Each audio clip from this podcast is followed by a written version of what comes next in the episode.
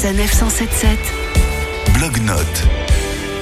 Cette semaine, nous allons partir dans l'Aube en compagnie de Mathieu, blogueur qui a fait le tour du monde et qui a traversé la France à pied. Il raconte son périple sur son blog Les Voyages de Matt. Bonjour Mathieu. Bonjour. Vous avez donc traversé la France en suivant un itinéraire étonnant, la diagonale du vide. La diagonale du vide, en fait, c'est l'ensemble des départements qui possèdent les, les densités de population les moins importantes de France et qui en fait se touchent les uns les autres des Ardennes au Pays Basque. C'est moins de gens, mais du coup beaucoup plus de nature et d'animaux. On croise la moitié des parcs euh, nationaux, régionaux de France. Si on aime les balades nature, c'est l'endroit rêvé pour aller euh, se ressourcer. Et c'est justement en pleine nature, dans une forêt, que vous nous proposez d'aller près de Troyes, dans l'Aube. Oui, c'est la forêt de Dorian, la forêt des Templiers. On voit des trous creusés là où il y avait euh, des bassins d'eau pour euh, les poissons, là où étaient installés les moulins. Ce qui est assez rigolo, c'est que aussi autour des Templiers, il y a pas mal de légendes, de mystères. En fait, on trouve plein de petits trous partout. Ce sont les chercheurs de trésors qui creusent euh, un peu partout euh, dans la forêt. Donc il y a un petit côté un peu mystérieux, un peu chasse au trésor, un peu ésotérique. C'est étonnant. Et il y a d'autres choses étonnantes dans cette forêt concernant les Templiers. Et oui, en fait, euh, certains croient que les Templiers avaient la possibilité de maîtriser le temps et pouvaient ouvrir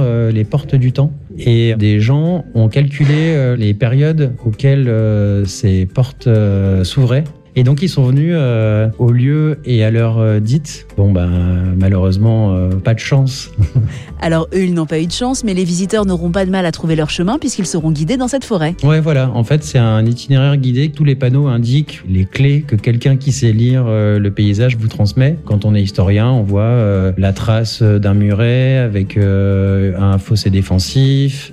Et euh, voilà, on- du coup, on, on a les sous-titres qui permettent au voyage d'être d'autant plus intéressant. Et Mathieu, ce voyage, vous le racontez sur votre blog, mais aussi dans un livre. Vous nous rappelez leur nom? Lesvoyagesdemath.com. Le livre s'appelle euh, La diagonale du vide, un voyage exotique en France. Merci beaucoup Mathieu. Et nous, on se donne rendez-vous la semaine prochaine pour d'autres découvertes. Sanef 177. Blog-notes.